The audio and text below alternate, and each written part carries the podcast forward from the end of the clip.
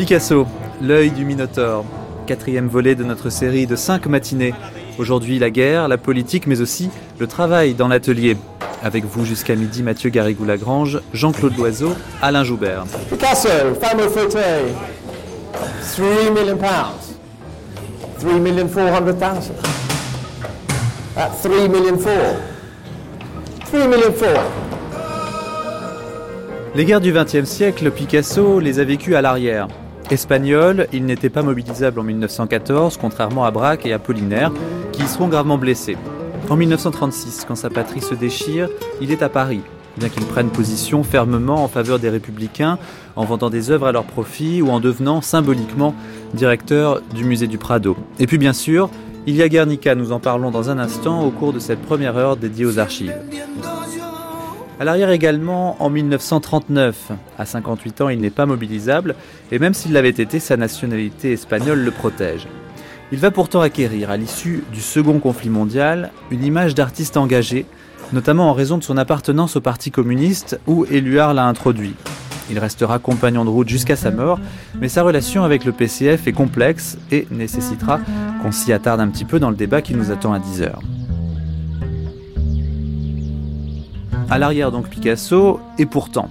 Pourtant les œuvres de cette période respirent tout le sordide de ces années-là, comme l'inquiétante et mystérieuse Obade, qui reflète à quel point le peintre ressent profondément tout le tragique des événements. Si Picasso ne sera jamais réellement inquiété par les autorités allemandes, il aura peur pour sa vie alors que les nazis considèrent son art comme dégénéré. Mais rien n'arrête Don Pablo et son œuvre, elle, se poursuit dans l'atelier des grands Augustins, le travail du peintre dans l'atelier, ce sera justement le thème de notre documentaire d'aujourd'hui à 11h. Nous tâcherons de l'observer au travail, de comprendre sa méthode, et nous donnerons la parole à ceux qui ont vu ces ateliers. Mais tout de suite, l'histoire de Guernica. Nous avons reconstruit un documentaire en prenant appui d'une part sur une émission de Roger Grelier qui date de 1993 et qui racontait déjà l'histoire du tableau et de l'événement qui l'avait inspiré. D'autres archives, vous l'entendrez, viennent compléter ces enregistrements et notamment des documents provenant de la radio espagnole.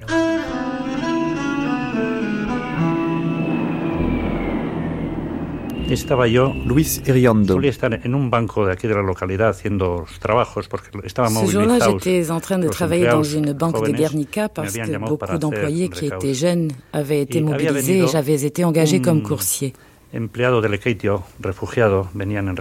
Un employé était venu se réfugier là. Les Eh, cloches sonnaient lorsque les avions sont arrivés. Au début, il y eut des sirènes, mais ça se confondait avec les sirènes des de usines. Eh, Ça sonnait quand même tout le temps. Campanas, Lorsque les cloches se sont mises à "¿Por qué sonner, il m'a demandé campanas?" pourquoi Dije, "Son sonnent les aviones". cloches. Ce sont des avions. Et où y a-t-il un refuge? Eh bien, si vous prenez par là, là-haut, il y en a un. L'employé voulait que je l'accompagne? Je n'avais pas l'intention d'y aller. J'y suis allé quand même et Eh, ça m'a sauvé la vie. J'ai passé tout le bombardement dans le refuge, zonas 3h30 condicionadas. dans de très mauvaises conditions. Personne n'avait d'expérience de bombardement à Guernica. Et mon expérience, ça a été d'entrer dans un refuge et d'en sortir et de voir tout le village en flammes. C'était impressionnant à voir. Je suis allé dans la montagne, tout le monde était parti du village Il ne restait plus personne. J'ai vu l'endroit où j'étais né, où j'avais grandi, où était ma maison en flammes. Je ne savais rien de mes parents ni de mes frères, mais j'ai vu comment ma maison était en train de brûler et tout le village avec. Il y avait un terrible brouillard. Il y avait des morts. J'ai vu à ce moment-là le cadavre d'un ami dans le refuge. Lado de él, vi unos cuantos cadáveres y no me dejaron Il y avait plusieurs cadavres, mais on ne m'a pas laissé m'approcher. Estaba además, el pueblo estaba aterrado. Porque además yo no sé Je ne sais pas comment la nouvelle est arrivée que les avions allaient revenir le lendemain pour raser tout. eh. Le village était atterré. Nous n'avions qu'une idée, Guernica. fuir Guernica. Guernica n'avait aucun intérêt stratégique. Serge Salin. Euh, Guernica ne représentait aucune place militaire. Guernica est, selon toute vraisemblance, une manœuvre militaire menée par la Légion Condor dans un but purement d'entraînement, j'oserais dire. On sait que l'histoire de la Légion Condor en Espagne est une histoire menée depuis Berlin dans une optique d'entraînement des troupes, des armes, des armements, des techniques, des, euh, intendances militaires. Tout a été mené euh, très, d'une façon très concertée, très élaborée. Guernica intervient à un moment donné euh, où ce front du Nord est en pleine déconfiture. Le bombardement ne sert à rien. Il ne sert que parce que la Légion Condor, en particulier, met au point un système de bombardement. C'est-à-dire que c'est un des premiers. C'est en Espagne. En Espagne, on a improvisé beaucoup de choses. On a, euh, inventé beaucoup de choses. Les, le bombardement des villes ouvertes, par exemple, aussi, ça s'est fait à Guernica. Le bombardement des villes en piqué par les avions en, vagues successives. Donc Guernica peut, pas, ne peut pas être compris comme un processus militaire de prise d'une ville, de mise en déroute d'une armée qui est déjà en déroute sur ce point précis, mais de, de mettre au point une technique de, de, de bombardement, c'est tout. On va pas plus loin. Le 26 avril, nous sommes à une période où euh, euh, toute la région basque est sur le point de tomber. Donc ce sont les, justement, on a bombardé une ville où il n'y a que des armées et des troupes civiles en reflux. Il n'y a pas d'opération de, guerre, proprement dite, à Guernica même. Hein. Il n'y a pas d'opération de guerre que je sache. Donc euh, c'est le Nord, c'est toute l'offensive des de généraux franquistes contre le Nord qui va tomber au mois d'octobre.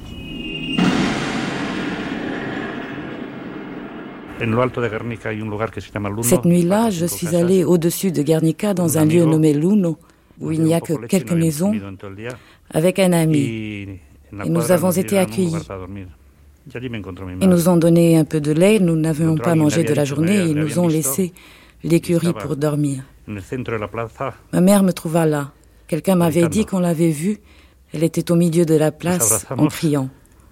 Nous nous sommes embrassés. Et nous sommes descendus au village. Nous avions obtenu une voiture de la police basque pour nous amener à Bilbao. Nous ne savions rien sur la mort de mon père, de mon frère, et c'est ainsi que nous sommes partis de Guernica. Un autre de mes frères, âgé de 10 ans, avait vu le bombardement près de la caserne, à côté d'un soldat. Une bombe tomba. Il a tué sur le coup. Il est parti dans les rues de Guernica, il avait une idée fixe, il savait où il y avait un refuge. Il y avait un pavillon avec deux étages qui avait une cave qui faisait fonction de refuge. À peine arrivé, cinq bombes tombèrent sur le pavillon. Heureusement, mon père était là. Il les prit dans ses bras et l'emmena jusqu'à la mairie qui était aussi un abri et qui a aussi été bombardée. Ce frère garda un tel souvenir du bombardement que lorsque nous sommes partis pour Bilbao, nous habitions à côté d'un tunnel de chemin de fer. et il restait toute la journée sous le tunnel.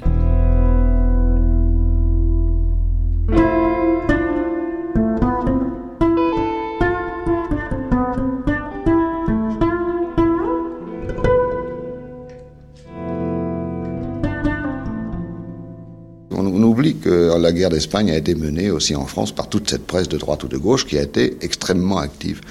Euh, bon, l'histoire du patrimoine culturel, ça a été un des grands arguments pour montrer la barbarie rouge. Hein, C'est-à-dire de voir que la République n'était pas le synonyme justement de, maintien du patrimoine artistique, culturel, religieux, les objets d'église par exemple.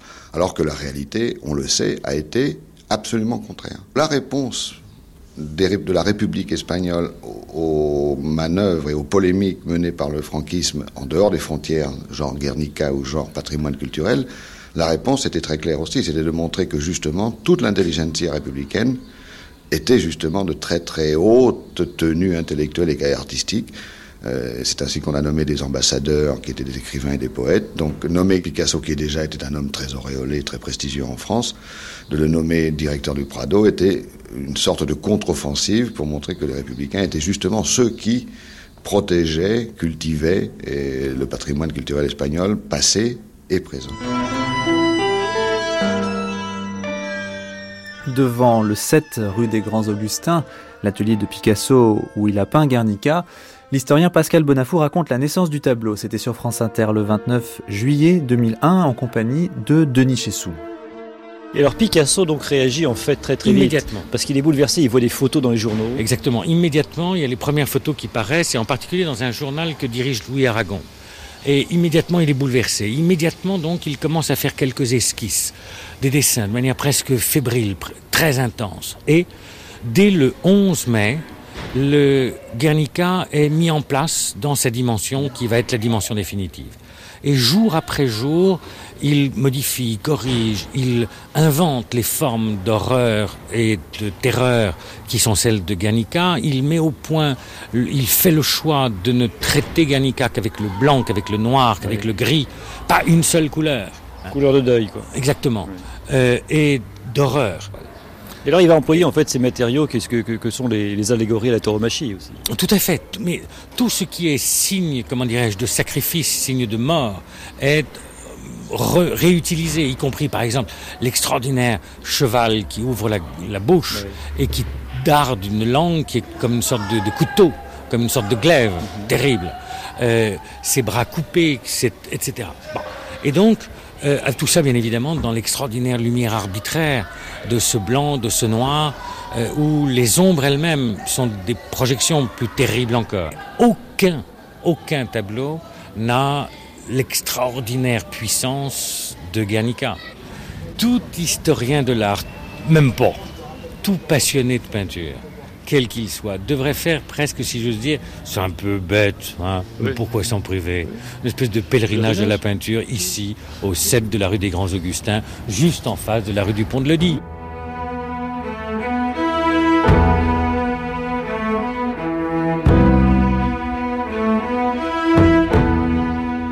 Un jour, un officier de la Wehrmacht demande à Picasso la possibilité de voir une toile dont on a dit qu'elle a été peinte sur le thème de Guernica. Tout ça se passe bien évidemment dans le temps où Paris est occupé. Picasso reçoit cet officier, l'officier regarde la toile, et puis, interloqué, stupéfait, étonné, se retourne vers Picasso. C'est vous qui avez fait ça? Et Picasso lui répond, non, c'est vous. Jusque-là, Picasso n'avait jamais eu de conscience politique. L'Espagne était monarchiste, ben bon, très bien. Et puis un beau jour, il y a eu euh, cette guerre. Là, vraiment, il y a eu un choc. Pierre Cabane, historien d'art. Et il y a eu la fameuse suite de planches de cuivre, de gravures sur cuivre du songe de mensonge de Franco. Et puis, il y a eu cet événement extraordinaire, c'est que on est venu lui demander une grande décoration pour le pavillon de l'Espagne républicaine à l'exposition de 1937. Bon. Alors Picasso, en fait, ne savait que faire.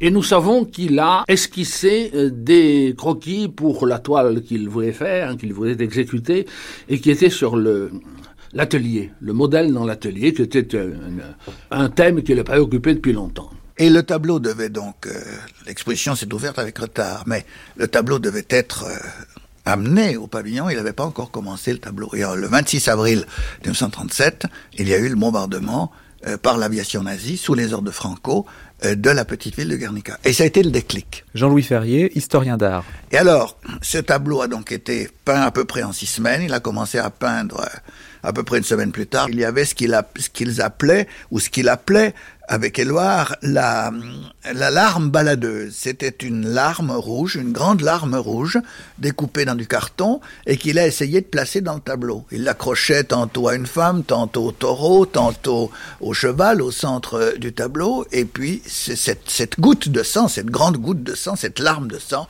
il n'arrivait pas à l'intégrer, il l'a donc enlevée. Les premiers dessins pour Guernica ont été faits le 1er mai 1937. Donc, le le bombardement de la ville, c'est le 26 avril. Et puis, les premiers dessins de Picasso sont le samedi 1er mai. Alors pourquoi? Alors on comprend très bien. C'est que dans le numéro du vendredi de ce soir, qui était un journal dirigé par Aragon, il y a les trois premières photos du bombardement de Guernica. Parce que c'est une nouvelle qui a été bloquée en France. C'est une nouvelle qui a été diffusée dans les pays anglo-saxons, euh, en Angleterre, aux États-Unis, il y avait un certain nombre de journalistes sur place, mais en France, elle était bloquée. Et en France, le gouvernement de Front Populaire a donné comme information réelle, d'ailleurs a essayé de bloquer la nouvelle dans un premier temps, et deuxième temps a donné comme information dite réelle la thèse d'Hitler, c'est-à-dire que c'était les Basques eux-mêmes qui avaient euh, détruit la ville euh, pour, pour des raisons de propagande. Donc il y a eu dans toute cette semaine, et encore après bien entendu, toute une affaire Guernica. Et alors, le vendredi soir, il voit ces trois premières photos. Et ces trois premières photos sont publiées en dehors, avec un article, bien entendu, qui avait été publié le jour précédent, en dehors de, des nouvelles officielles, par ce journal. Donc il a fallu tourner une certaine censure. Picasso a été donc placé dans tout cela. Si vous voulez, c'est une espèce de première bataille des masses médias. Donc il y a un certain nombre d'indications qui sont tout à fait précises, qui montrent bien que ça vient quelque chose qui vient des journaux, qui vient des journaux et qui sont des journaux en noir et blanc à l'époque.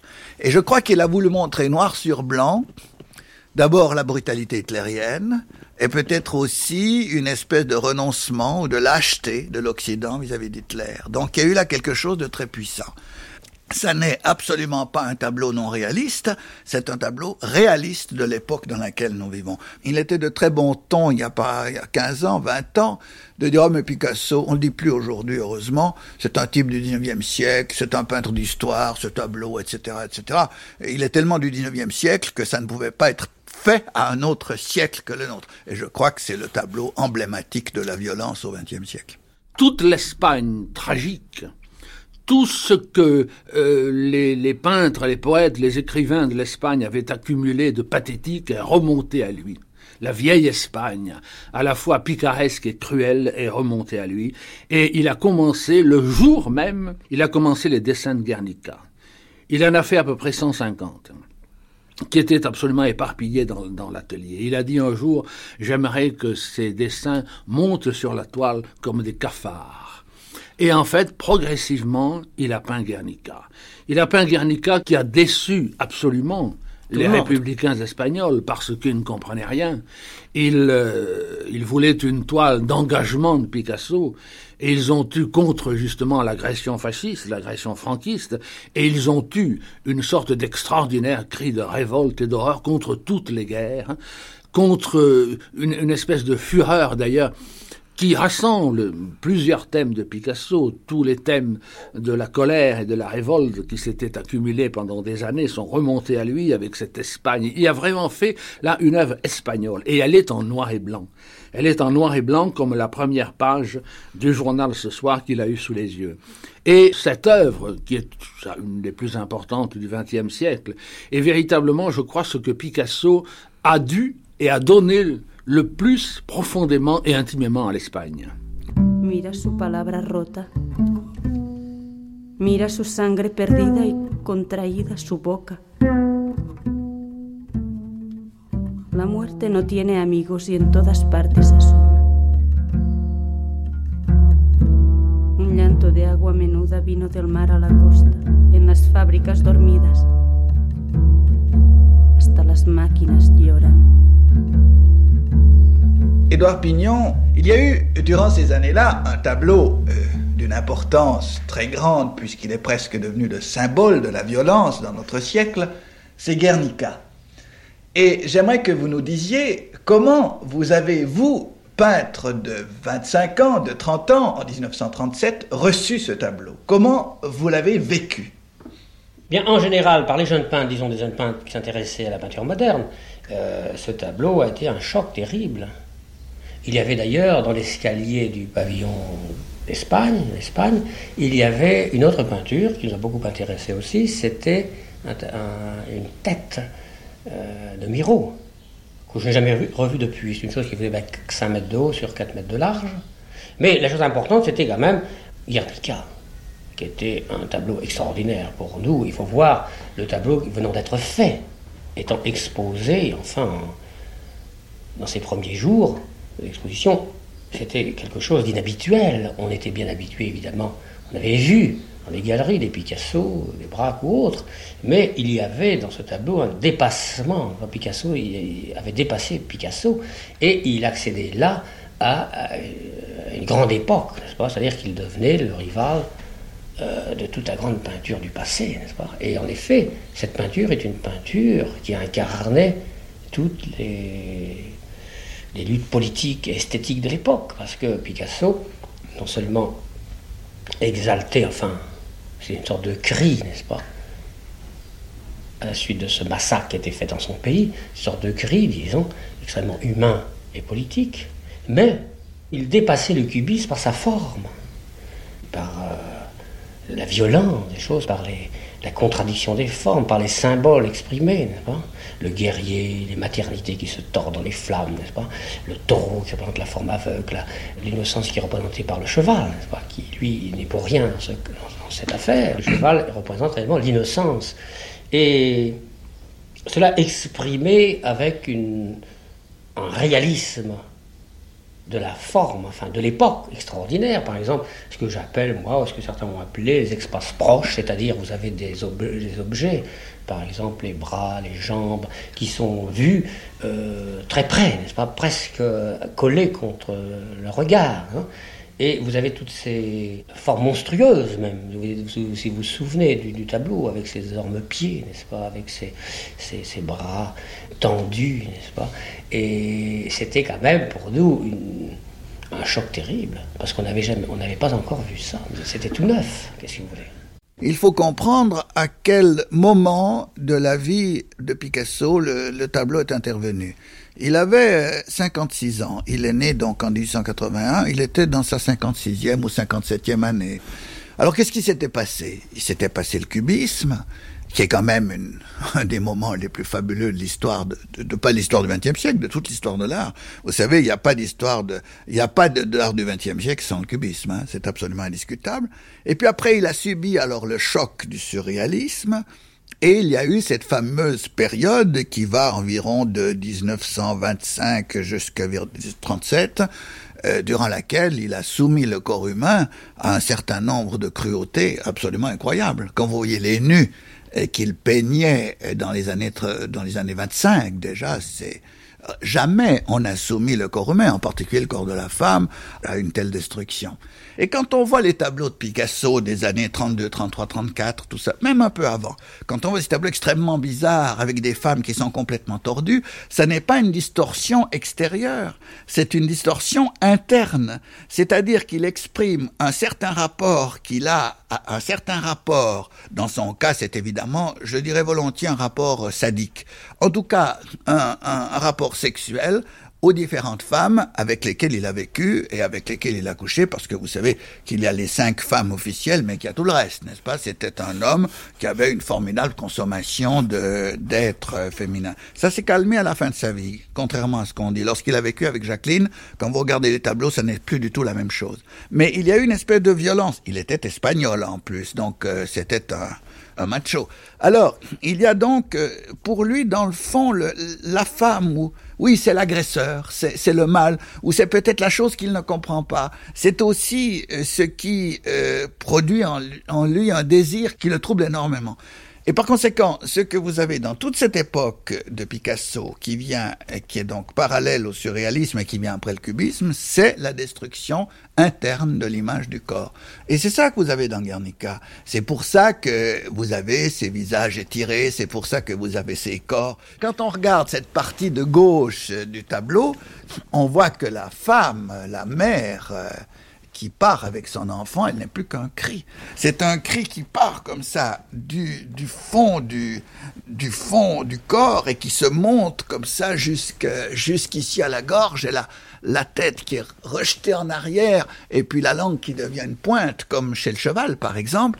Et je dis ça, euh, eh bien, c'est, ça n'est pas, c'est une image interne, ça n'est pas une image réaliste. Ça n'est pas simplement une femme qui porte son enfant et, et qui court et qui fuit le massacre. C'est l'expression visuelle d'un sentiment profond qui, dans le cas particulier, est le désespoir.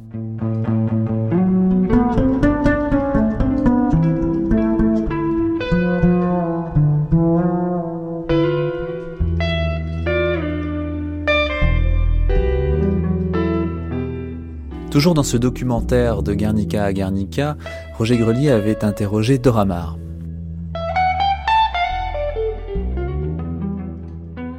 Il y a une chose euh, importante, c'est qu'il a dit le taureau, c'est le peuple espagnol. Et alors, il m'a dit le personnage à l'extrême droite, c'est vous.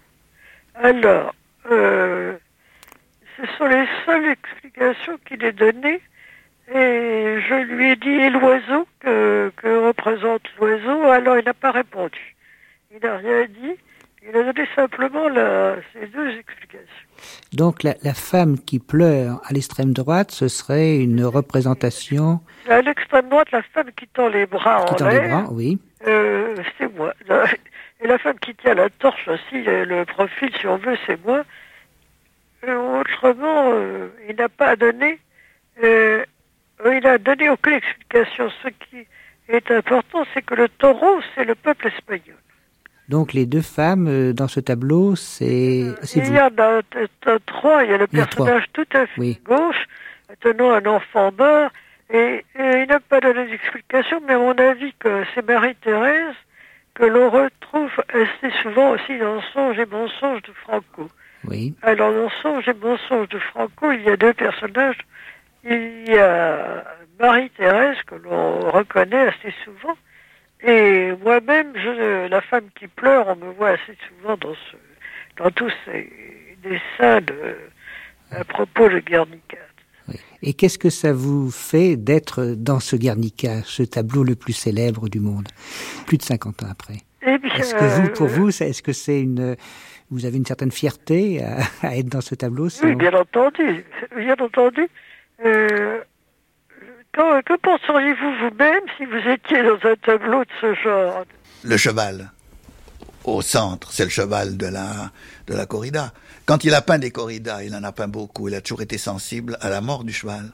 Et la mort du cheval du picador. Car jusque vers 1930, je crois, le, ce qu'il a vu lui dans son enfance et sa jeunesse, le cheval du picador n'était pas caparaçonné. C'est-à-dire que le fauve, c'est-à-dire que le taureau entrait dans, avec ses cornes, dans, dans, les, dans la panse du cheval. Donc, quand vous dites le cheval, c'est le symbole du, du nazisme, c'est ci, c'est ça, il y en a qui ont dit ça hein, de, de, de, Guernica, c'est complètement faux. Il suffit de regarder un peu l'œuvre de Picasso, de voir comment il a toujours peint le cheval du picador euh, qui est renversé et qui est éventré par le taureau, pour comprendre qu'indiscutablement c'est la victime au centre du tableau.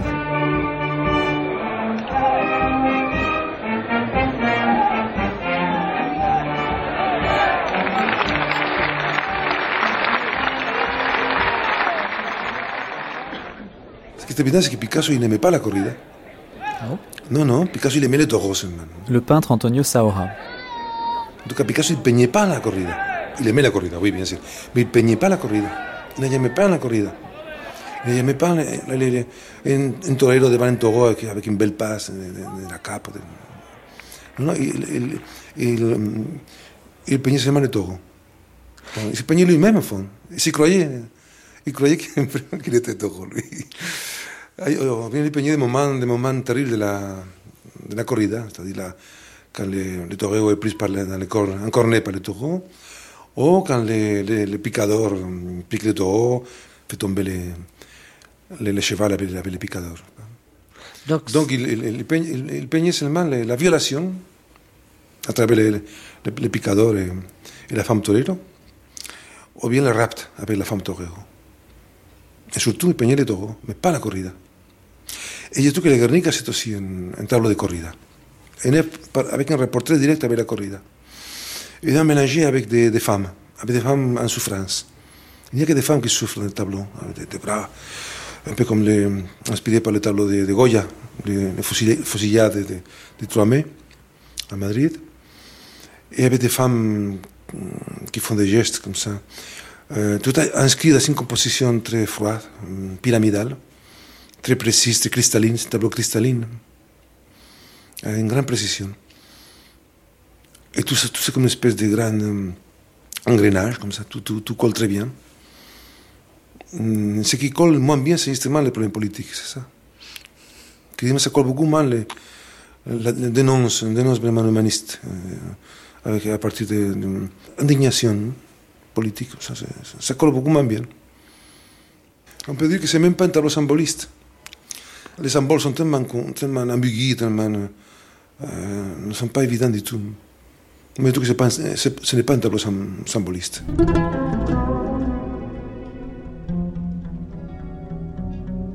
Il a une vertu euh, extraordinaire. Le peintre Paul Roberol. C'est vrai que il a, il, a, il a fait connaître euh, Guernica dans le monde entier, alors que des Guernica, il y en a eu des centaines dans le, partout. Il y a partout eu des, des, villages brûlés, il y a eu partout eu des, atrocités de ce genre, et il y a eu partout ce type de phénomène. J'aimerais bien qu'il y ait des tableaux comme ça pour, euh, pour 1000 villages en Indochine, en, en Algérie, euh, en Limousin, Radour par exemple, qui soit l'équivalent de ce tableau-là, et par conséquent, à mes yeux, on ne peut pas lui contester ce mérite.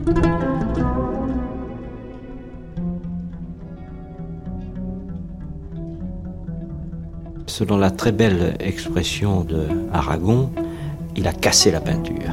Roland Dumas, avocat de Picasso. Picasso a cassé la peinture à partir de Guernica, et Guernica ouvre le chemin euh, du XXe siècle et probablement du XXIe siècle de tout l'art contemporain.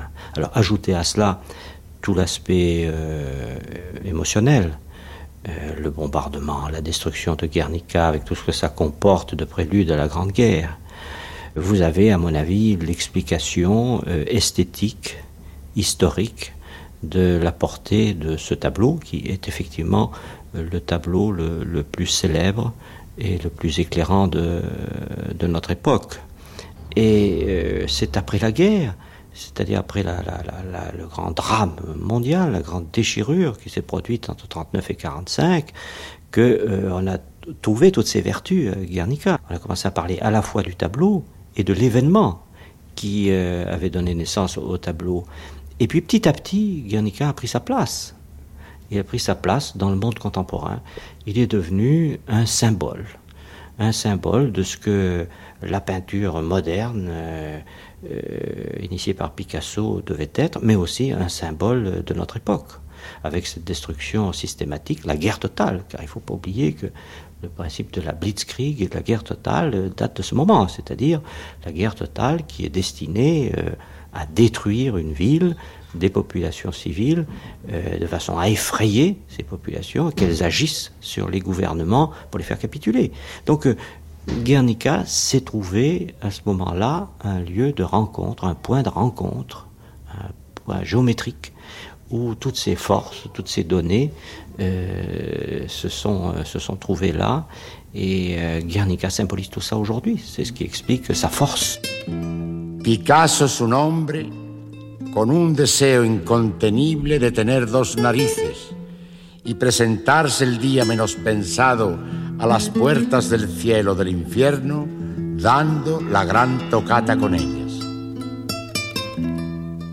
Raphaël Alberti lit un poème qu'il a écrit pour Picasso. Picasso es un movimiento sísmico cuyo epicentro se halla en los dedos de su mano. Además de recoger aquella tragedia. Car en plus de recueillir la tragédie du bombardement, pendant de nombreuses années, pendant la dictature de Franco, la grande majorité des Basques ont eu chez eux, dans leurs magasins, une reproduction de ce tableau que vous voyez derrière moi. Juan Marine. Je vous assure que ce tableau signifiait un cri, une protestation contre la dictature, une protestation contre les dictateurs. C'était une clameur pour la démocratie. Et je vous assure aussi que ceux qui avaient ce tableau durant l'époque de Franco risquaient leur liberté. Car s'ils entraient dans nos maisons, ils pouvaient même nous mettre en prison. Personne en Espagne ne connaissait l'existence de ce tableau, car Franco l'occultait. Il ne voulait pas qu'on sache qu'il y avait un tableau que Picasso ne voulait pas qu'on emmène en Espagne, précisément à cause de lui et de ce qu'il avait fait. Alors en Espagne, on ne connaissait pas l'existence du tableau. Mais nous, les Basques, nous l'avions chez nous et dans notre cœur. Et c'est pour ça que nous trouvons qu'il est patrimoine des Basques et de Guernica, et c'est pour cela que nous voulons qu'il vienne ici. Que notre village soit toujours un symbole tant que le tableau ne sera pas à Guernica. Su genio es el del pueblo español, capaz de las arrancadas más luminosas y violentas. El bombardeado toro de Guernica clama siempre en su sangre. J'en ai été l'avocat de Picasso succédant euh, à l'un de mes confrères dans les années 60. Roland Dumas. Je l'ai conseillé, j'ai plaidé pour lui dans de nombreux procès. Picasso avait l'habitude de dire Moi, je ne fais pas de procès, mais malheureusement, on m'en fait. Et ce fut le cas euh, à plusieurs reprises. J'ai notamment assisté dans le douloureux procès euh, de reconnaissance des enfants. Et dans les années 69-70, euh, Picasso m'a appelé au téléphone, me demandant de venir le voir euh, en toute urgence. Et euh, là, il m'a révélé qu'il voulait me parler du sort de Guernica. Il avait été alerté par l'intermédiaire de son marchand et ami, Canveller, qui avait reçu une lettre, puis la visite d'un émissaire du général Franco, souhaitant euh, que le tableau Guernica euh, entre en Espagne. Je dis bien entre en Espagne, non pas y revienne, car tout le monde commet une erreur historique en parlant du retour de Guernica en Espagne. Or, Guernica n'avait jamais été en Espagne, et pour cause. Donc il s'agissait de savoir ce que Picasso voulait répondre à cette demande. Et je me souviens toujours de cette rencontre. Picasso était très, euh, très énervé par cette demande. Et il m'a dit, euh, vous savez, tous les procès que vous avez conduits, pour moi, n'ont aucune importance. La seule chose qui compte maintenant, c'est le sort de Guernica. Et euh, je ne veux pas que Guernica entre en Espagne tant que Franco sera vivant. Alors prenez les dispositions pour des raisons qui, vous regardez, ne voulait pas faire de testament. Nous en avons parlé souvent. Mais euh, à propos de Guernica, je lui ai montré que tant qu'il était là, il aurait son mot à dire, quel que soit le statut du tableau, qui était en réalité en dépôt à New York, au musée d'art moderne. Il aurait son mot à dire. Mais que le jour où il disparaîtrait, euh, on serait dans un vide juridique euh, difficile à combler. Et c'est là qu'il m'a dit, écoutez, faites le nécessaire. Alors moi, en juriste consciencieux, j'ai commencé par préparer un texte un peu long, mais très juridique, qui bouclait l'affaire pour que euh, le tableau ne, ne, ne, ne pas aller en Espagne avant la disparition de Franco, puisque tel était le vœu de Picasso. Ce texte lui a paru beaucoup trop long. Et Picasso avait quelque chose de lumineux en lui. Il allait tout de suite à l'essentiel des choses. Alors, tout ce discours, ce, langage, verbiage juridique, lui échappait un peu, et lui paraissait un peu trop contourné. Et, lui allait me répétant, écoutez, c'est simple, tu vois. Le tableau, Guernica, appartient au peuple espagnol. Je l'ai donné à la République espagnole. J'étais obligé de lui euh, expliquer qu'en droit international, il existe une règle qui est celle de la continuité de l'État. Et que si nous bordions à dire ce tableau appartient à la République espagnole, euh, Franco pourrait se prévaloir de cela parce qu'il est le continuateur de l'État espagnol. Il est l'héritier de la République, qu'on le veuille ou non. Il ne l'est pas sur le plan politique ou sur le plan moral, mais il l'est juridiquement. Et ça a beaucoup frappé Picasso. Nous avons fait plusieurs projets.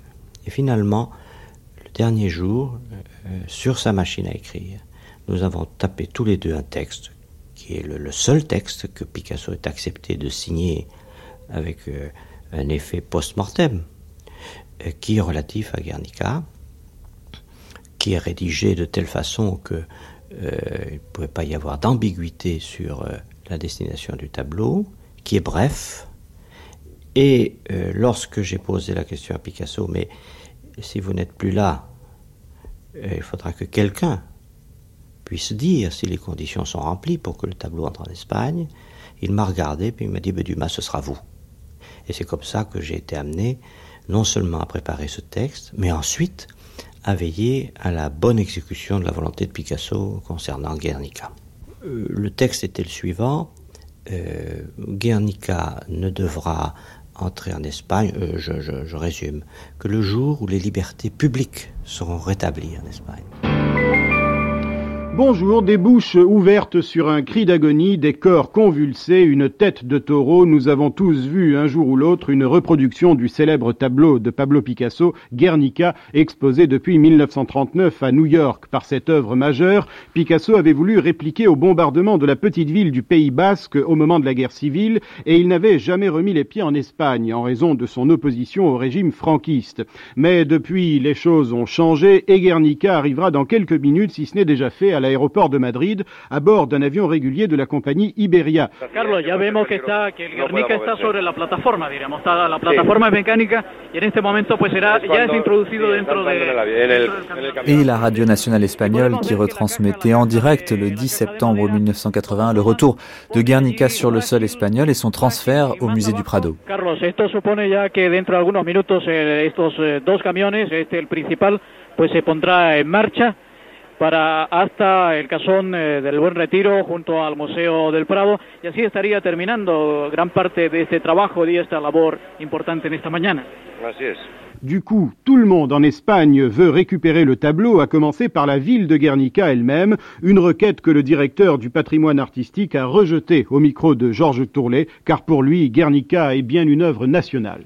Je comprends très bien le, les désirs de, de, de Basque, mais euh, je crois que c'est le Guernica, c'est un chef-d'œuvre, un chef-d'œuvre intemporel et puis euh, qui a été créé en vertu d'un euh, euh, d'un bombardement, d'un acte concret, mais qui surpasse la signification de, cet acte. Il est une condamnation globale contre la, la, barbarie de la guerre.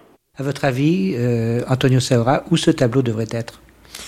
C'était à Guernica, devait être le tableau. À Guernica, évident. Moi, j'ai signé un manifeste à l'époque pour que le tableau soit à Guernica. Non bon, étant donné qu'il n'est pas à Guernica, il est très bien maintenant il est. Il est bien au, au centre Reina Sofia, beaucoup mieux que dans l'espace où il était avant. C'est une espèce de, de tombeau vraiment sinistre, plus très spectaculaire, très, avec des résonances très funèbres. Non Maintenant, c'est un tableau qui appartient à l'histoire de l'art. C'est très bien là. C'est la matrice du musée d'art moderne à Madrid, des grands musées d'art national. C'est l'origine du musée, c'est la matrice. Voilà. Oui, parce qu'on vient pour ce tableau d'abord. Heureusement après... qu'on vient en plus pour ce tableau. Et après, bon, il y a, il y a un, un musée jeune qui, qui, qui, était formé avec très peu, très peu d'éléments, presque tous des éléments euh, des, des, tableaux, des, des sculptures, des, des cadeaux. C'est des cadeaux des bureaux, de Dali, de, de, de, Picasso après la mort Dali, Picasso et Miró. C'est un musée constitué avec l'héritage après la mort des grands artistes espagnols. Mais enfin, c'est quand même l'espoir pour l'avenir. C'est un musée qui, a, qui, qui symbolise l'espoir pour l'art moderne en Espagne. Le Guernica, c'est un tableau du XXe siècle qui était au Prado et qui appartenait à la collection de l'État. Hein? C'était pas un tableau qui appartenait au Prado. Hein? Maria Corral, ancienne conservatrice du musée Reina Sofia de Madrid. Alors j'avais des ça, comme ça, quand j'ai commencé à installer les salles, à penser dans l'architecture des salles pour euh, installer les Guernica.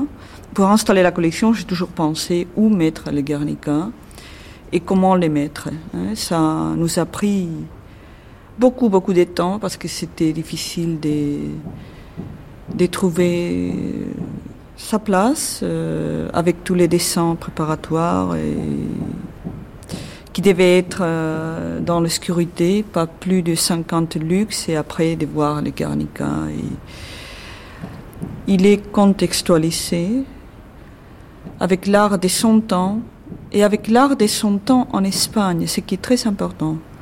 Parce qu'en Amérique, était dans un autre contexte, et le tableau est, si espagnol, et Picasso était si espagnol, toujours. Hein c'est très important de le voir ici. Le ministre a, parlé avec toute la famille, on est avec Paloma à, Paris. Euh, Claude était ici, est venu ici, Bernard est venu ici pour voir où les tableaux avaient été placés. Et, pour, euh, et tous étaient d'accord. Et Maya, qui a parlé pendant une heure avec le ministre, ce qu'elle a dit est que, comme vous comprenez, je ne peux pas accepter que les tableaux, parce que moi je suis républicaine, que les tableaux bougent du musée du Prado à un musée qui s'appelle Reina Sofia. Hein. Alors c'est une euh, chose que je ne peux pas accepter, que les tableaux soient dans son euh, musée qui a les noms de Reina Sofia. Et à ces moments de dire euh, on est contre, c'était aussi très significatif si on était avec les conservateurs ou si on était avec les socialistes. Alors je trouve que ça a été très politisé.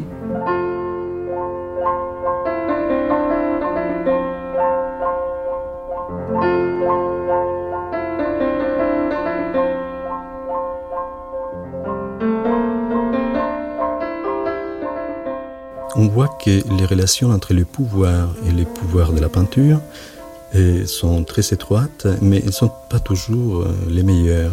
Il y a des petits, des petits problèmes. Eduardo Valero, maire de Guernica. Donc Picasso a voulu quand même quelque chose d'exceptionnel, quelque chose d'inhabituel, c'est que son tableau aille au Prado. C'est un caprice qu'aucun autre peintre du XXe siècle n'aurait songé. Peut-être Alberti dans un de ses poèmes. Justement, il dit euh, J'aimerais bien être un oublié Alberti dans un coin du musée du Prado. Mais peut-être il est bien, il a, il a songé, il a écrit peut-être c'est dans un poème. Mais Picasso a attaché à ses tableaux la volonté d'être au Prado. Mais bien sûr, euh, la petite guerre entre le pouvoir politique et le pouvoir pictural euh, continue. Et voilà, euh, le pouvoir politique a pensé qu'il était plus important en ces moments, une fois que, ces moments sublimes de l'arrivée du, Guernica en Espagne est terminé, c'est-à-dire qu'on a fêté l'arrivée du dernier exilé, euh, qu'on a fêté l'arrivée du, corps symbolique de Picasso, du moment qu'on a finalement enterré la guerre civile d'une certaine façon avec ces tableaux. Bon, les enterrements durent un certain temps. Bon, c'est terminé, ça. Cette messe, cette grande messe, avec euh, les Espagnols qui faisaient la queue sous la pluie, euh, c'est terminé. Tout ça, c'est terminé. Donc, euh, on va ramener un tout petit peu. Les politiques ont voulu ramener ces tableaux un peu vers l'histoire de l'art, c'est-à-dire dire finalement, ce n'est qu'une peinture.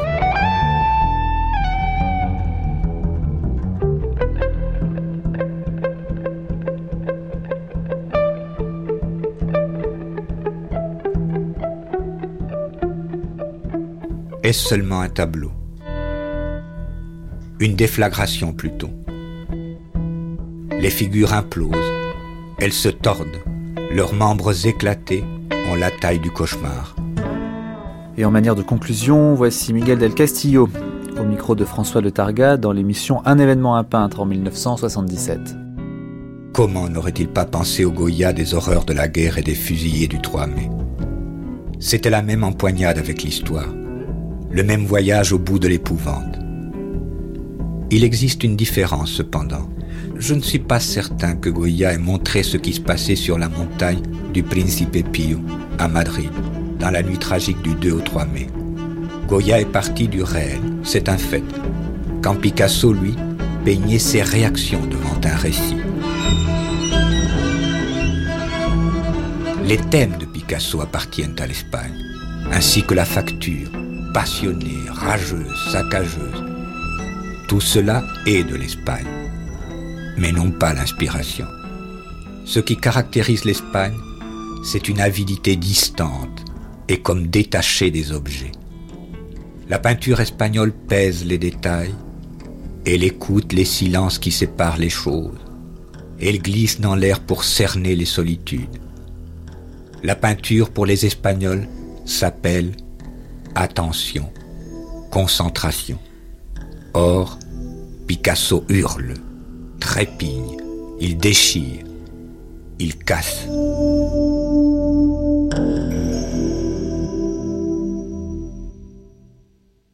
Picasso, l'œil du Minotaure, c'est la fin de cette séquence d'archives. J'en profite pour remercier Arnaud Plançon, Alina, Laurence Genepin, notre attaché de production. Au mixage, c'était et ce sera encore jusqu'à midi Alain Joubert, une émission de Mathieu Garrigou-Lagrange et Jean-Claude Loiseau qui se poursuit.